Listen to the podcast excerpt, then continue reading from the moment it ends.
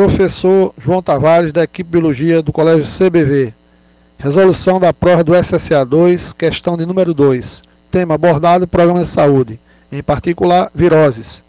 É, o tema falava a respeito de sarampo, rubéola e cachumba, as suas formas de infecção, quadro clínico e as medidas profiláticas.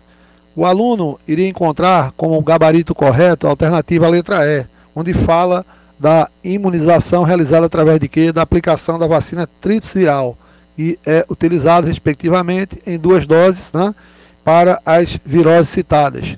É uma medida preventiva, é uma imunidade ativa que atua de forma lenta e tem uma ação prolongada no organismo.